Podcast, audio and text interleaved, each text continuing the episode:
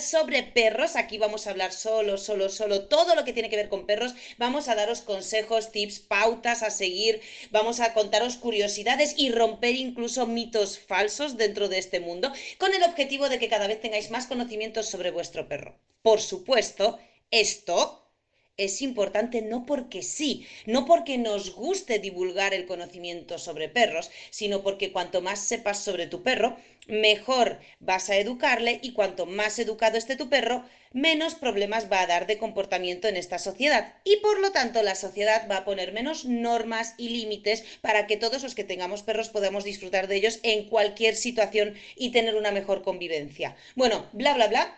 ¿Cuál es el tema de hoy? ¿Qué es lo que vamos a hablar hoy?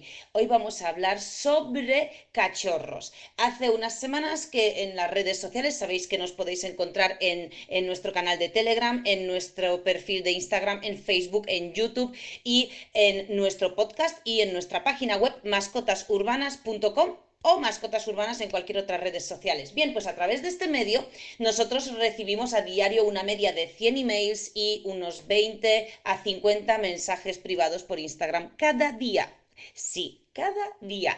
Y nos encanta además leeros y escucharos porque de esta forma sabemos cuáles son vuestras inquietudes o qué preguntas tenéis, tenéis o qué tipo de vídeos debemos grabar que estén solucionando pues dudas que os surgen a diario. Bien, pues cuál es la duda estrella que aparece en estas últimas semanas.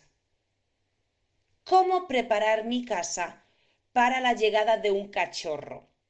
Nos llama la atención, quizás sea por verano, quizás sea porque las, vosotros, bueno, todos nosotros tenemos en verano más ganas de tener tiempo libre y también tenemos vacaciones y nos empezamos a plantear de qué forma poder disfrutar más de nuestro tiempo libre. Obviamente, tener un perro es disfrutar de, una nueva compañía. Sin embargo, es cierto que gracias a, la divulgación de, de la información que podemos tener a través de Internet, hay una fuerte concienciación en la humanidad, o sea, en, en, la sociedad, sobre que deberíamos saber sobre perros para tener uno. Antes era mucho más sencillo, no era como, uy, un perro, venga, me lo llevo a casa, ¿no? Y, eh, y la gente como que no tenía tanta conciencia o no había tanta información para saber que realmente un perro necesita unas pautas muy concretas para, para que esté educado y luego no de problemas de comportamiento.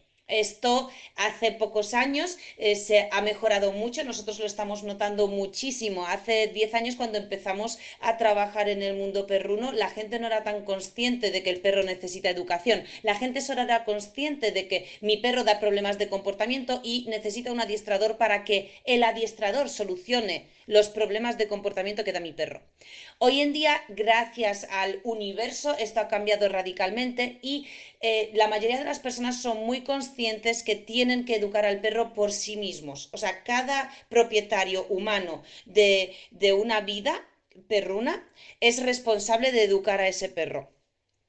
Y así lo ponen en práctica. Es decir, así todos buscáis información, cada vez, cada vez que tenéis una duda, pues tiráis de YouTube, de Instagram, intentáis resolver vuestras dudas para hacerlo mejor con el perro. Bien, pues este es el kit de la cuestión. Hoy vamos a hablar sobre, vamos a dividir el programa en tres partes. La primera parte os vamos a hablar sobre cómo preparar, o sea, cómo hacer el pre, la pre-llegada del cachorro, ¿sí? Cómo preparar la casa, eh, qué cosas tener en cuenta o de qué tipo de, de, cosas deberíamos estar previamente informados. La segunda eh, parte de, de nuestro programa de hoy va a estar relacionada con cómo deberíamos eh, preparar las cosas físicas, o sea, qué tipo de lista, digamos, de cosas deberíamos tener en casa para estar preparados para la llegada del cachorro. Y la tercera parte del programa de hoy os voy a hablar sobre cómo deberían ser los primeros días o, la, la, primera toma de contacto con ese cachorro para que ya de primeras el cachorro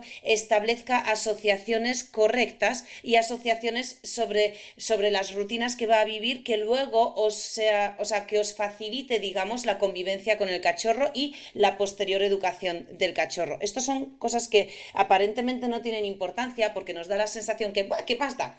Si el cachorro viene aquí con ocho semanas es muy pequeño y vale, sí, pues eh, hacemos las cosas un poco mal, pero como es cachorro, como que hay barra libre de errores por parte de nuestra, ¿no? Por parte de los humanos. Y esto no es así. Esto, el educar a un cachorro, aunque no tiene nada que ver educar a un perro a educar a un, a un niño, que es cierto que hay enormes diferencias, hay matices enormes a tener en cuenta que diferencian la educación de un perro a la educación de un, de un niño. Sin embargo, hay similitudes como, por ejemplo, si nosotros eh, no nos entretenemos o no nos preocupamos por ofrecerle a un niño en su fase de desarrollo cognitivo más inicial las, eh, digamos, eh, las, como fomentar ciertas cualidades en el niño de forma adecuada, ofrecerle, o sea, actuar con él de una forma determinada. ¿Sí? Si nosotros no lo hacemos bien, bueno, pues luego esto puede tener impacto en su, en su desarrollo cognitivo o incluso, mm, ahora que está tan de moda el coach y la mentalidad, pues esto puede tener impacto en su, en su futuro comportamiento.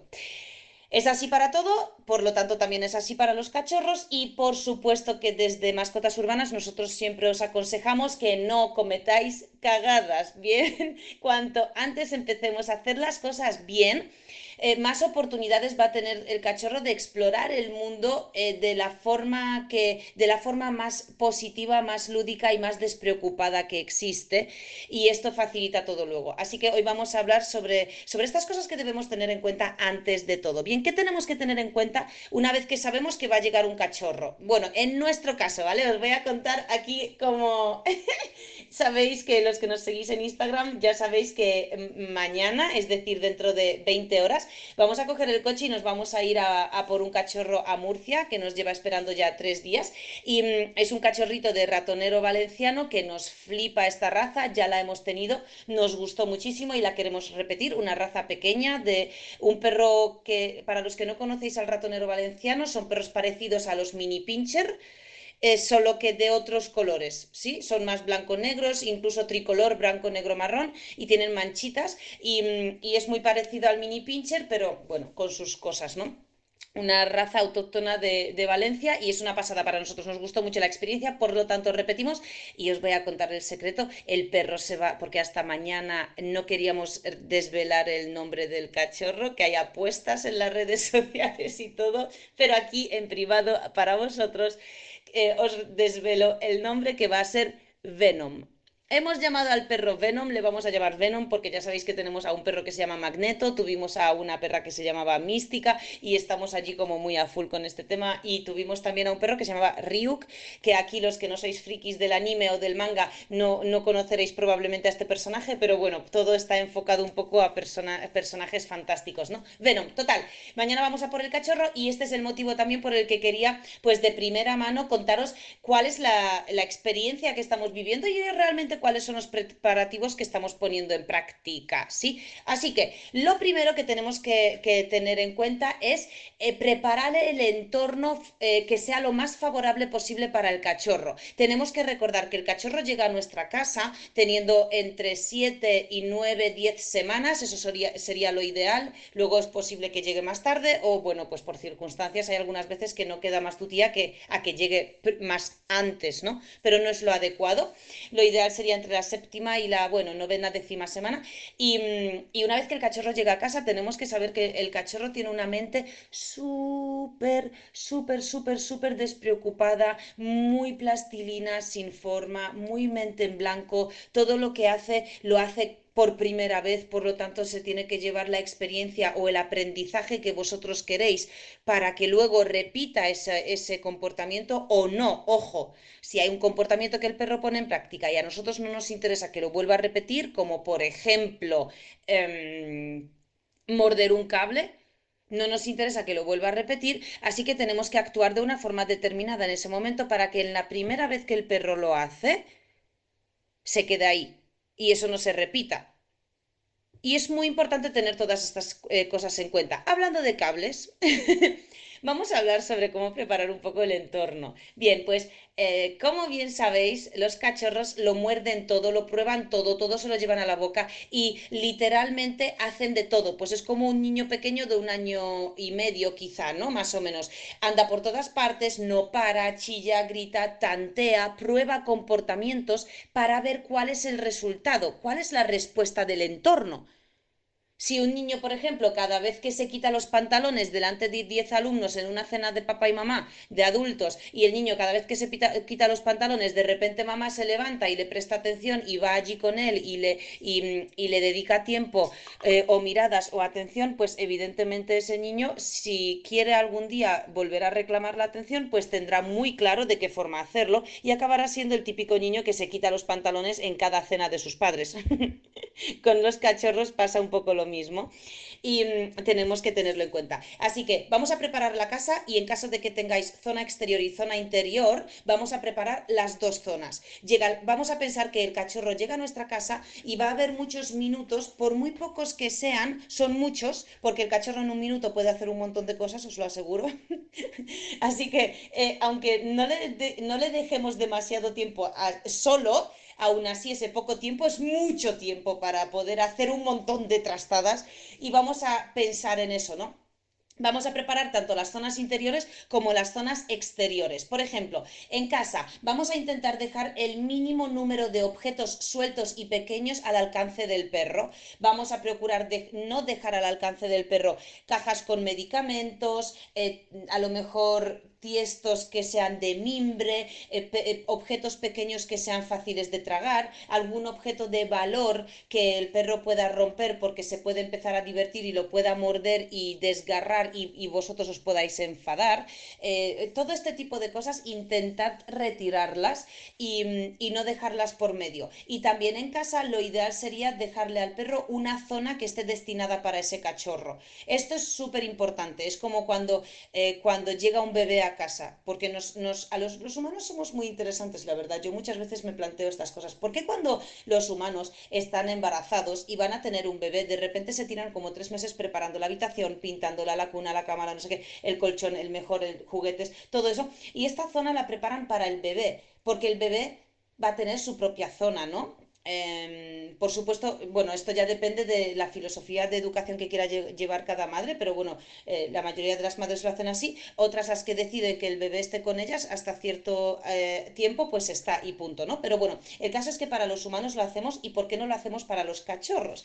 Y aquí eh, siempre os recomiendo que, eh, tengáis o el típico parquecito de cachorro o una zona directamente que esté como determinada para el descanso del cachorro. Esto al cachorro le va a venir súper bien em, y a vosotros también, porque ya desde pequeños le estáis enseñando a tener su propia zona y a estar como tener momentos de soledad. Y un perro y un cachorrito que desde tan pequeño empieza a gestionar y a aprender eh, a estar solo, solo os beneficia para cuando empecéis a trabajar jornadas completas de ocho horas diarias, el perro ya pues viene con eso aprendido. Esto en relación a las cosas de eh, casa. O sea que eh, vamos a intentar eh, procurar pues no tener, por ejemplo, productos de limpieza, químicos, también al alcance del perro. Eh, lo que hemos dicho de los objetos pequeños, lo que hemos dicho de los objetos de valor que puedan ser destruidos, por ejemplo, eh, la típica alfombra, porque he estado en casas de clientes que de repente eh, han entrado en pánico total porque traen a un cachorro y en, la, en el salón de suelo de azulejo, de repente tienen solo un trozo de una alfombra carísima, la típica alfombra como wow que hemos conseguido en no sé dónde, súper cara, y de repente el cachorro vaimea y entran en cólera, ¿no? En, o sea, es que colapsan allí, un cortocircuito en, esas personas. Y claro, yo les intento explicar que es normal que de forma natural un cachorro, cuando viene de la camada con su madre y con sus hermanos, es la madre hasta la que hasta hoy, hasta hace unas horas, la madre, eh, cuando el cachorro quería hacer pis o sus necesidades en general, directamente ni se plantea dónde. Se planta tal cual está, hace pis, hace caca y se va. Y la madre es la que limpia esa zona desde que el cachorro ha nacido. Es lo único que el cachorro conoce hasta ahora. Entonces, obviamente, el cachorro lo va a hacer cuando llegue a tu casa, porque no ha aprendido nunca otra cosa y tú tienes que asumirlo. Y por otro lado, a nivel natural, es decir, de forma instintiva, el cachorro siempre va a ir a hacer sus necesidades en una, en una superficie absorbente. Es normal, es, es más cómodo y lo buscan por inercia. ¿Qué pasa si tenemos un salón de azulejo y un trozo de alfombra en medio del salón? pues que la alfombra peligra. Eh, eso tenedlo en cuenta solo. Y en las zonas exteriores, pues siempre os aconsejamos que si tenéis un jardín, un patio, una terraza, que no tengáis, por ejemplo, eh, plantas domésticas venenosas o plantas tóxicas de estas que, que solemos eh, bueno, que suele haber a veces en los jardines. Em, os preguntaréis qué tipo de plantas son tóxicas. Para eso os recomiendo consultar o bien en internet o bien ir a un vivero y consultarlo para que os, para que os lo digan.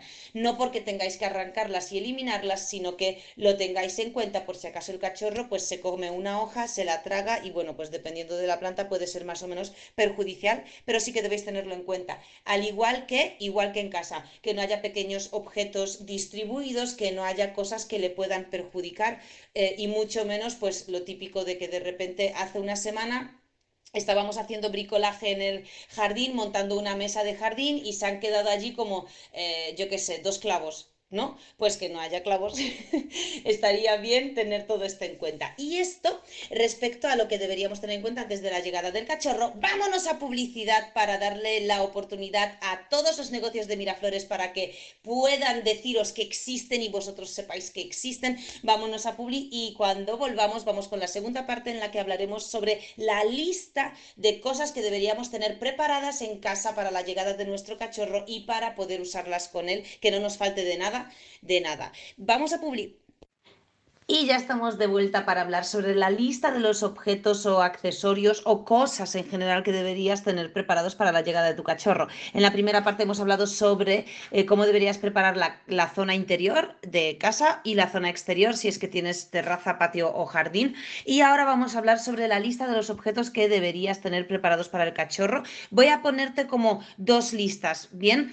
La primera, la lista en la, que, en la que sí o sí deberías tener las cosas, pues para estar asegurado y tener todo lo que necesitas. Y por otro lado, la lista de las cosas que no son tan necesarias de primeras cuando el cachorro llega a casa o ya está en casa, pero sí puedes tenerlas en cuenta para más adelante, cuando el cachorro ya poco a, poco, a poco vaya creciendo y adaptándose a su nuevo terreno, nuevo espacio, nuevo entorno, nuevas rutinas y a ti. Y a ti como eh, la parte más relevante en su vida porque te recuerdo que para tu cachorro tú eres el máximo referente, la guía de referencia en la que el cachorro siempre se va a apoyar para hacer las cosas, para actuar, para consultar o para saber si lo que está haciendo está bien o mal. Con esto quiero decir una frase súper importante y es que tenemos que saber todos y ser muy conscientes que el cachorro es un animal, es un perro, es una especie eh, de animal can, o sea, es una especie animal que tiene sus propias necesidades muy marcadas, que debemos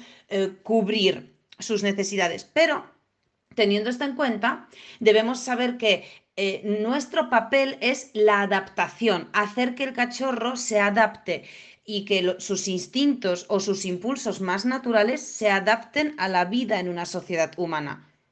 La sociedad humana no es natural ni previsible para nuestros perros. Y nuestro trabajo es hacer una correcta adaptación, que para el perro le sea fácil, fácil y cómodo adaptarse simplemente a nuestra, a nuestra sociedad y saber qué es lo que está bien y qué es lo que está mal. Como siempre recalcamos, el bien y el mal no es el mismo o el criterio del bien y del mal en la mente de nuestros perros no es el mismo que el que nosotros como humanos tenemos en nuestra mente. Ellos consideran que las cosas que son buenas pues son unas cosas que para nosotros muchas veces no son buenas, pero para ellos sí, tenemos que saber esto, porque si, si entramos en la comprensión de que el bien y del mal bajo nuestro criterio es el mismo que el suyo, siempre vamos a tener problemas, siempre. Sobre todo nos vamos a frustrar, porque no vamos a entender por qué hace el cachorro esto cuando a nosotros esto nos molesta, y él lo hace simplemente porque se ve beneficiado haciéndolo. Y bueno, pues simplemente siendo conscientes de esto, nos vamos a ahorrar, uno, muchas frustraciones, y dos, problemas, problemas de, futuro. Nos va a ser mucho más fácil trabajar con nuestro cachorro y eh, educarle a diario para enseñarle pues cómo, cómo puede actuar en nuestra sociedad. Vale, vamos con la lista de las cosas que deberíamos tener preparadas en casa para la llegada de nuestro cachorro. Bien, vamos por las cosas más sencillas. Obviamente tenemos que tener cuencos. Aquí siempre os recomiendo dos cuencos. Si el cachorro que habéis escogido es de raza pequeña, podéis directamente comprar eh, bueno, siempre podéis comprar los mismos cuencos, pero tened en cuenta que si la raza es pequeña y tenéis cuencos pequeños, os van a servir para eh, la fase de cachorros de ese perro y también os van a servir esos mismos cuencos para su vida adulta. Sin embargo, si el perro es de raza grande, por ejemplo, imaginaros un mastín, un pastor alemán, un incluso labrador, es decir, que si vuestro cachorro es de raza que cuando crezca va a ser grande, pues en caso de que en casa tengáis preparados para el cachorro cuencos pequeños, pues simplemente tened en cuenta que pronto tendréis que cambiar el tamaño para cuencos más grandes y os recomiendo siempre que tengáis dos o tres cuencos. En caso de que tengáis zonas interiores y zonas exteriores, siempre os recomiendo que tengáis tres cuencos, uno grande para el agua que esté fuera, siempre limpia y fresca, y dos cuencos para casa, uno para el agua y otro para la comida. Esto respecto a los cuencos, que pueden ser de plástico, de metal, del material que queráis. Bueno, pues depende. Muchas veces los cachorros, cuando los cuencos son de plástico, con la emoción de comer, ellos relacionan ese objeto con algo muy agradable y muy interactivo, que al final es la comida, les flipa comer, o sea, es una de las cosas más importantes y del día de un perro, de cachorro, de perro adulto. Y muchas veces si el cachorro come con mucha excitación o le emociona mucho la comida, es posible que cuando la comida se acabe, él tenga como esa cosa de quiero más, quiero más, quiero más. Y como el cuenco es algo que tiene esa comida, pues suelen luego interactuar con el cuenco.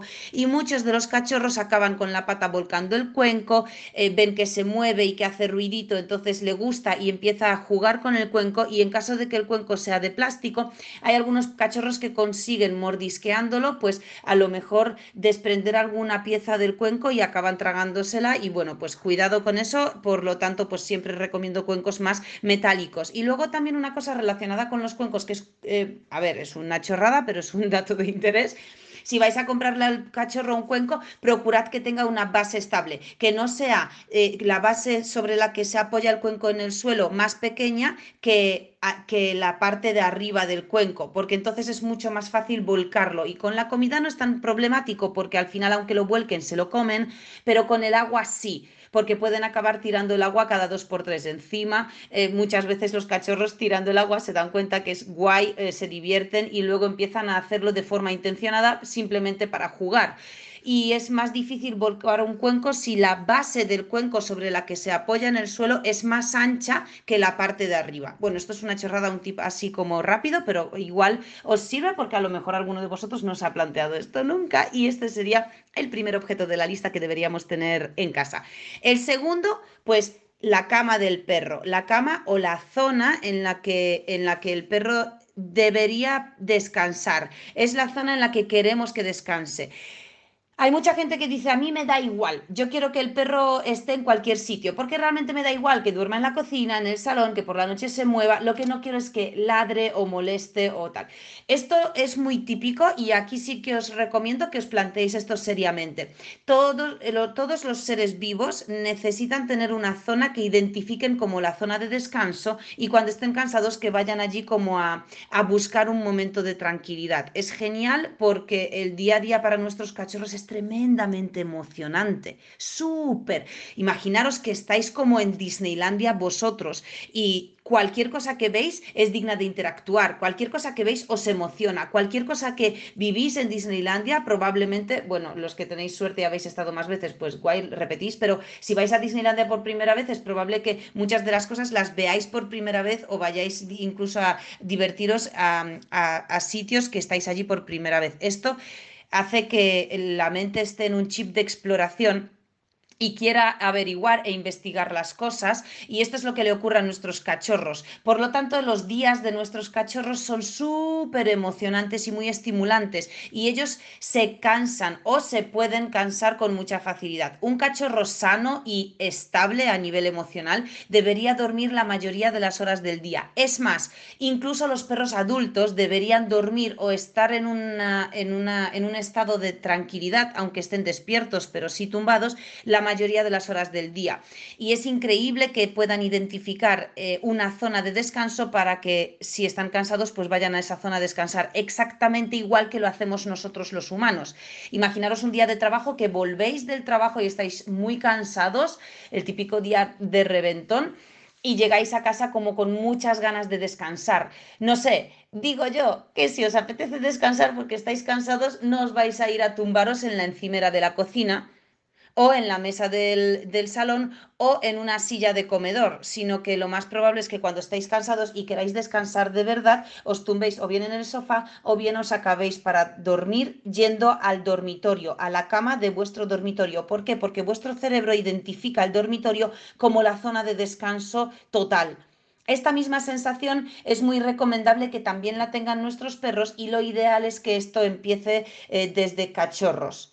Luego a lo largo, esto ya es un tip como para muy a largo plazo, pero si, nosotros desde cachorros le enseñamos a nuestro perro que, mm, que identifique una zona con descanso, por ejemplo, su cama, eh, un, un, un, área simplemente al que solamos dejarle allí para que descanse, luego es mucho más fácil eh, cambiar esa cama, cambiar esa manta o cambiar esa zona de descanso a otras para que el cachorro o el perro adulto ya identifique eh, varias zonas como descanso y acaba, acabará identificando una zona como descanso a partir de una palabra, un estímulo sonoro. Por ejemplo, os doy un ejemplo para que, para, porque igual me estoy liando un poco con esto, y es, vete a tu sitio o, a tu sitio. Si nosotros siempre que decimos, que le decimos a nuestro cachorro a tu sitio, cuando le dirigimos hacia su zona de descanso, estamos eh, enseñándole en base a repetición y asociación le estamos enseñando a nuestro cachorro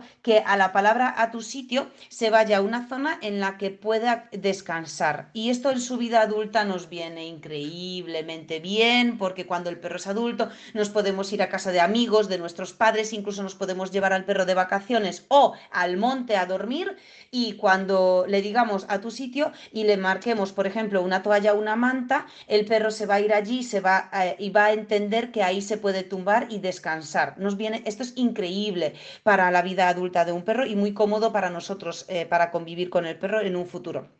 El siguiente punto de la lista, que es el tercero, son los empapadores. ¿Por qué nos viene bien tener empapadores cuando el eh, cachorro llegue? Bueno, ya sabéis, el cachorro llega, ya lo hemos hablado en la primera parte del programa, la madre siempre limpia eh, sus, mm, cuando él hace sus necesidades y él viene a casa y hace las necesidades suyas pues tal cual le viene. También hemos hablado de que prefiere hacerlas en una, de forma natural en una superficie absorbente y el, el empapador es una superficie absorbente. Es fácil que el perro tenga facilidad para aprender a hacer sus necesidades en un empapador y para nosotros es mucho más eh, cómodo, porque el empapador al final, por mucho pis que haga el perro, no, se no, no, traspasa el suelo y si tenéis pues eh, tarima o suelo de madera, bueno, pues ya sabéis, es mucho más cómodo para el cachorro, así que os recomiendo tener empapadores. ¿Dónde se compran los empapadores? A través de tiendas online o en tiendas físicas para mascotas. Luego tenemos el cuarto punto que deberíamos tener preparado, que son los juguetes. ¿Qué queremos decir con juguetes? Bueno, cualquier cosa con la que el perro sí pueda jugar. Ojo, para la percepción del cachorro, realmente cualquier objeto que él se pueda llevar a la boca es un juguete. ¿Por qué? Pues por lo que hemos dicho, porque es una mente exploradora, todo lo pilla de nuevas, todo para él es nuevo y no entiende lo que sí y lo que no. Y nuestra labor es decirle lo que sí. Entonces es fantástico tener juguetes para nuestro perro adaptados a su fase de desarrollo, es decir, a cachorros. Si le vamos a comprar una pelota al cachorro, pues que no sea una pelota grande que, que con la que jugaría un perro adulto, con una boca mucho más grande, que sean pelotas que sean más pequeñas, pero no tan pequeñas como para que se las pueda tragar. Eh, a esto añado yo siempre trapos. Eh, trapos, o sea, trapos mordedores o algo que podamos jugar con nuestro perro al tira y afloja, que ya sabéis que nosotros somos súper partidarios de, de, jugar con nuestro perro al tira y afloja, aunque sea bajo pautas muy estrictas y muy, muy, muy concretas que favorecen la estabilidad emocional en el perro. Les encanta jugar al tira y afloja, a nosotros también, y para ello con un cachorro siempre escogeremos mordedores de una tela muy blanda, que no, que no le haga daño o que pueda fácilmente hincar el diente y sujetarlo con sus dientes de leche, por cierto.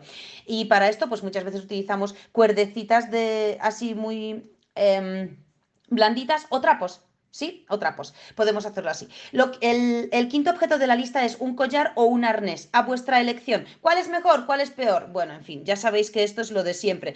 Las dos cosas tienen sus pros y sus contras y siempre os voy a decir lo mismo eh, con el collar y con las correas.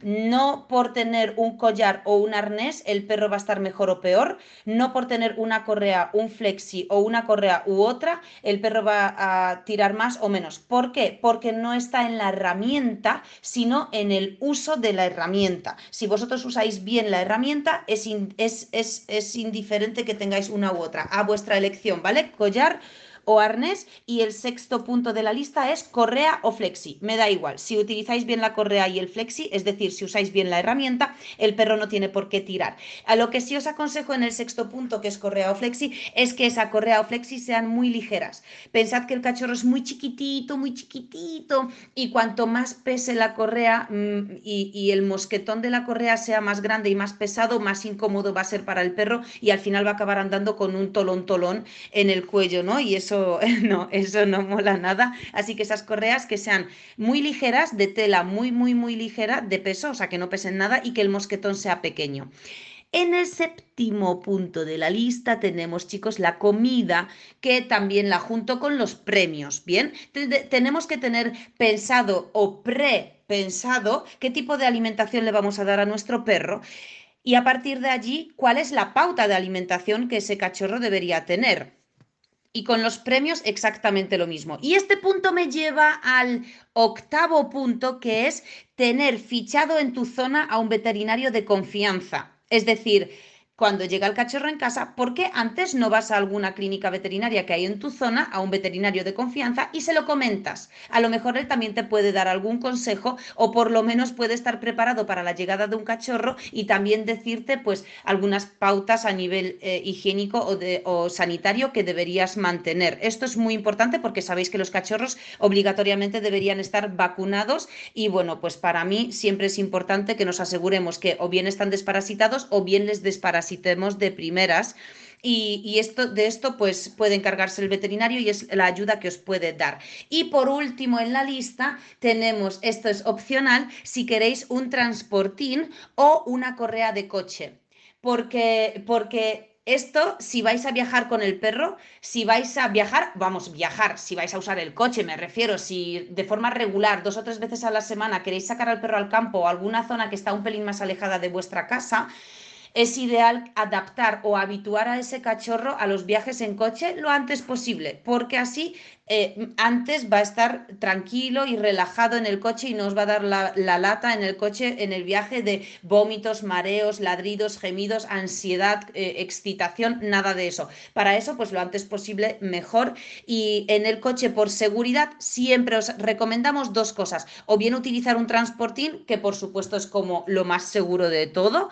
Y, eh, y, si no es un transportín, que sea una correa de coche, la típica correa que tiene a un extremo un mosquetón y al otro extremo la entrada en, en donde se mete el cinturón. Esas correas son muy económicas, se pueden encontrar en cualquier sitio y de hecho es una correa muy guay porque la dejáis allí mismo en el coche y siempre está en el coche si queréis y el transportín vaya igual. Así que esta es la lista de las cosas que sí os recomiendo comprar sí o sí, eh, tener todo esto en cuenta. Y luego hay cosas de la lista que no hace falta que tengáis en cuenta ahora, pero que sí tengáis en cuenta que podréis necesitar en un futuro. Y es, por ejemplo, eh, productos de higiene, ¿no? Como champú, acondicionador, bueno, etc. Aquí siempre os voy a recomendar que vayáis a un peluquero cañino y que le contéis, oye, tengo este perro, que le llevéis al perro incluso, que le paguéis incluso una consulta de media hora o de lo que se necesite para que ese peluquero os diga qué tipo de perro tenéis, qué tipo de pelaje tiene ese perro y qué tipo de eh, mantenimiento requiere el pelo de vuestro perro y qué tipo de champú deberíais comprar, qué tipo de acondicionador, con qué frecuencia bañarle y aquí ya entramos en la segunda cosa de la lista de las cosas que vais a necesitar, pero para más adelante, que son los cepillos. ¿Qué tipo de cepillos debéis utilizar para el pelo de vuestro perro? ¿Con qué frecuencia peinarle para el mantenimiento? Si va a tener mudas, no va a tener mudas, qué tipo de cepillos para las mudas, bueno, como que es cada cosa es un mundo, tiene mil cosas y siempre os recomiendo que le preguntéis a un profesional respecto a un, a un área en concreto, ¿no? De lo que vaya a necesitar vuestro perro. La siguiente cosa que os digo que debéis tener en cuenta, pero que no es obligatorio el, el primer día que llega el cachorro, es un seguro de responsabilidad civil para el cachorro. Importante, muy importante, pero no es obligatorio desde el primer día que, llega el perro en casa, así que tenedlo en cuenta. Eh, para, para futuros semanas o meses o cuando queráis. Y luego, bueno, pues los juguetes especializados, rollo, pues quiero un juego de inteligencia porque mi perro es súper listo, porque de cachorro es súper listo y ahora quiero que, que esa destreza pues la canalice en un juego de inteligencia, porque fíjate tú, bien, pero tampoco es necesario para un cachorro de ocho semanas porque igual eh, eh, la forma de analizar o de asimilar su entorno con ocho semanas, nueve semanas, todavía es muy precoz y es posible que sea demasiado demasiado para él exponerse a un juego de inteligencia, o no, como queráis. Pero bueno, que sepáis que existen juguetes especializados y juegos de inteligencia que no son necesarios que tengáis en el momento de la llegada del cachorro a casa, pero que sí tengáis en cuenta para un futuro no muy lejano. Y con esto acabamos con la lista de las cosas que tenéis que tener cuando el cachorro llega y de la lista de cosas que debéis tener en cuenta, pero que no son tan necesarias en el mismo día que llega. Vamos con la publi y volvemos en unos minutos. Volvemos con la tercera parte y para mí la más chula, que es la llegada del cachorro a casa y cómo deberíamos actuar durante los primeros días, bueno, o incluso semanas.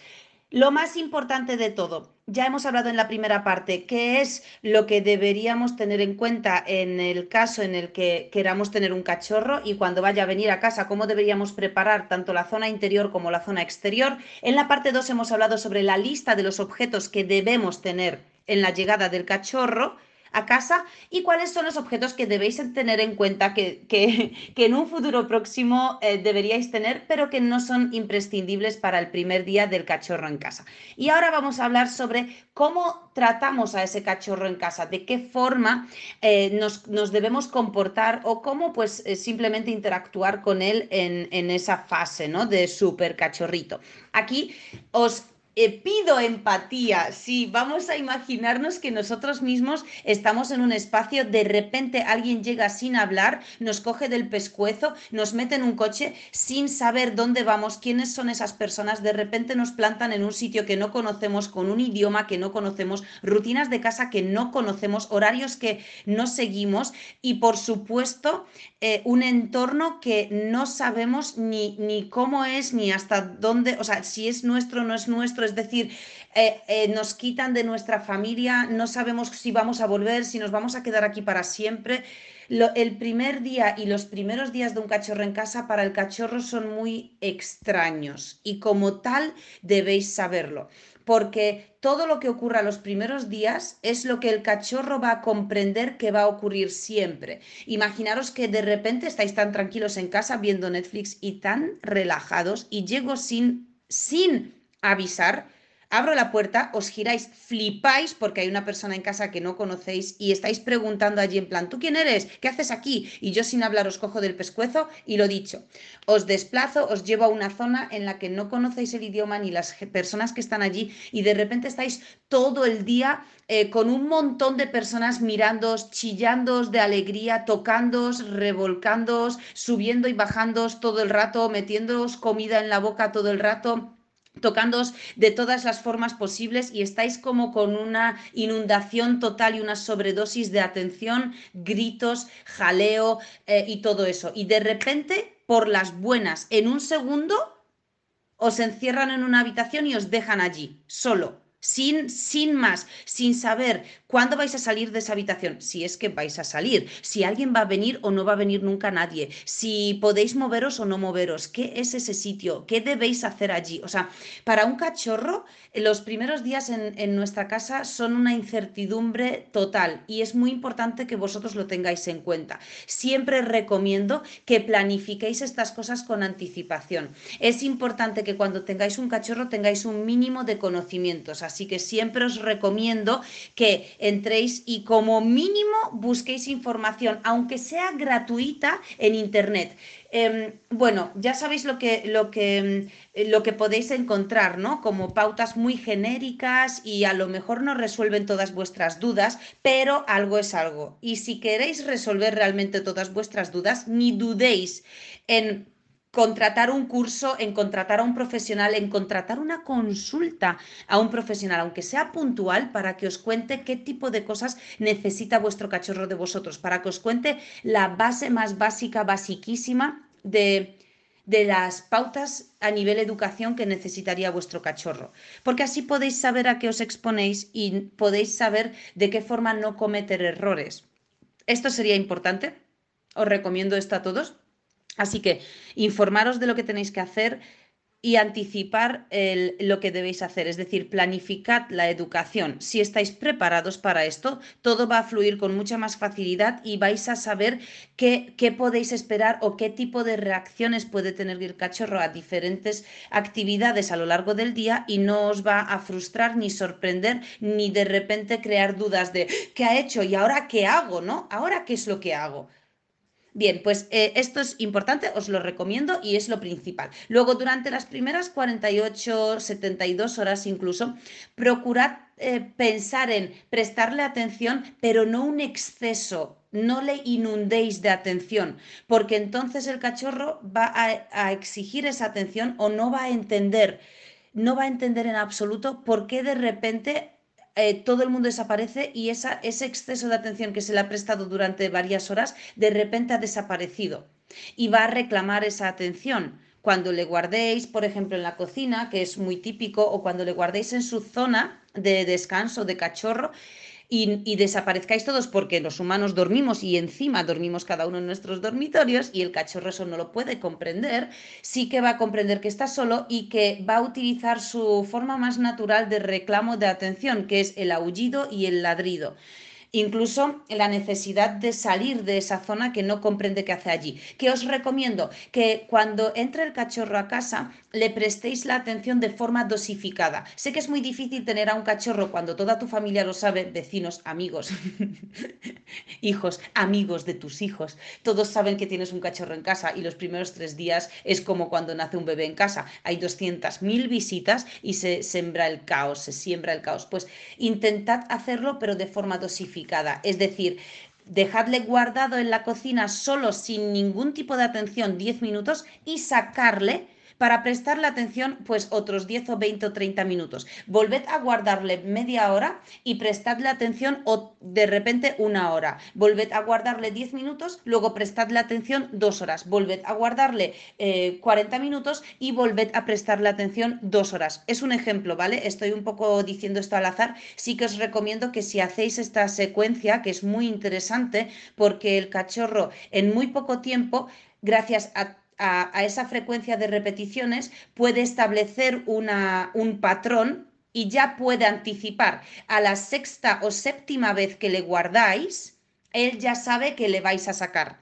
Entonces, cuando llegue la novena vez, que es la de por la noche y que es la que va a ser muy larga en el tiempo, el cachorro, aunque luego llore y gima y, y, y gimotee, sí va a entender que está aquí hasta salir. ¿Cuándo va a salir? Vale, bien, puede ser dos, tres, nueve horas lo que durmamos, pero sí sabe que va a salir y le va a ser mucho más fácil mantener la calma en esa zona eh, donde le vais a guardar para dormir. Para mí este tip es como el más importante de todos. El siguiente tip, no hace falta cebarle a comida, que esto es muy típico, que todo el mundo se pone a cebarle a premios y a chuches porque, em, porque es como que nos da la sensación que nos presta más atención a nosotros en exclusiva. Sé que aquí todos tenemos un afán de, de protagonismo increíble y de forma egoísta siempre buscamos que el perro nos dé afecto y nos quiera mucho. Y bueno, pues la forma más fácil es eh, cebarle a salchichas.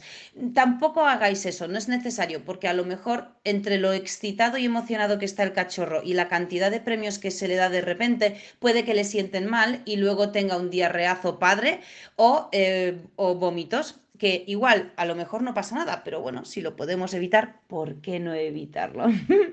y eh, esto para mí sería lo más importante. Si ya tenéis un perro en casa y este cachorro llega como segundo perro, eh, aseguraros de que vuestro perro sea sociable. Y aun siendo sociable, podéis observar en vuestro perro adulto que cuando el, cachorro intenta interactuar con él, este perro adulto va a intentar pasar de él. Es decir, que eh, la mayoría de los perros adultos, cuando les metemos a un cachorro en casa, suelen mostrar eh, como indiferencia hacia el cachorro e incluso cuando el cachorro se pone muy pesado a lamer los belfos y a buscar constantemente juego, el perro adulto puede gruñirle y sacarle los dientes a modo de corrección de, vale, eh, déjame. ¿Por qué? Por esto mismo que os digo, cuando un cachorro llega nuevo a casa, el el individuo que mejor se va a comunicar con él, sin duda, sin duda, es otro perro. Porque es el único de todos los humanos que hay en esa casa que es realmente maestro en el lenguaje que ese cachorro utiliza. Es decir, ellos dos usan el mismo lenguaje, tú no. Tú haces lo que puedes, te informas, te educas, incluso pagas un curso y lo haces. Y fantástico, lo puedes hacer con, eh, con la mayor excelencia y aún así nunca llegarás a ser tan bueno como lo hará otro perro. Y aquí siempre lanzan una preocupación nuestros clientes y nuestros alumnos, incluso nuestros seguidores de las redes sociales, de, jo, es que, es que le está gruñendo y es que no le cae bien. No, no es que no le caiga bien, es que de primeras tu perro adulto le está marcando límites al cachorro que claramente el cachorro no está teniendo y le está diciendo en su idioma. Así que siempre os recomiendo que como mucho paréis, observéis y aprendáis de vuestro perro adulto cómo debéis actuar con ese cachorro para, para enseñarle al cachorro cuáles son las rutinas de esta casa y qué tipo de estado de ánimo se debe tener en esta casa. Y este es el, último tip que os doy, así que por supuesto esos primeros días pues tenéis que estar mucho más atentos a todo. A partir de allí pues poco a poco os vais a ir exponiendo en la vida del cachorro a muchísimas cosas. También os quiero decir que el cachorro pasa por diferentes fases de desarrollo y es desde que llega a vuestra casa hasta que cumple los cuatro meses es el periodo más sensible eh, en el cachorro. Todo lo que el cachorro aprenda en esa época se le queda impreso para siempre en el cerebro y mm, la mayoría de, las cosas que él vive marcarán el comportamiento de ese perro en su vida adulta. Es un periodo delicado, debéis estar muy bien informados. Siempre os voy a recomendar que hagáis un curso que realmente os diga de qué forma actuar con el cachorro para que ese cachorro cuando crezca adulto no solo tenga una afinidad y una conexión increíble con vosotros, sino que le sea fácil, gracias a vuestros conocimientos, adaptarse a la sociedad humana y que tengáis una relación increíble de afinidad entre los dos, que de eso se trata. Tú eres su guía y eres el responsable del bienestar tanto físico como emocional de ese cachorrillo durante los siguientes años de su vida. Y ojo, van a ser muchos.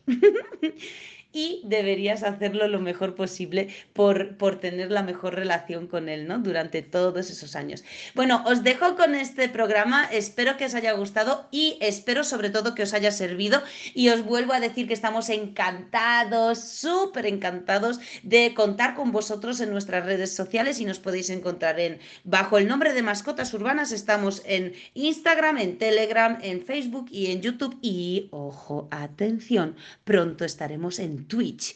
Si queréis seguirnos en Twitch, sería un placer también compartir los directos con vosotros, que siempre nos lo pasamos muy bien. Muchas gracias por estar con nosotros, por querer mejorar la convivencia con los perros en nuestra sociedad humana y sobre todo por querer adaptar a nuestro perro a nuestra sociedad lo mejor posible para tener mucho mejor relación con ellos. Os mando un abrazo enorme a todos, suerte con vuestros perros y os esperamos en nuestras redes sociales. Y hasta el próximo programa. ¡Chao! Thank you.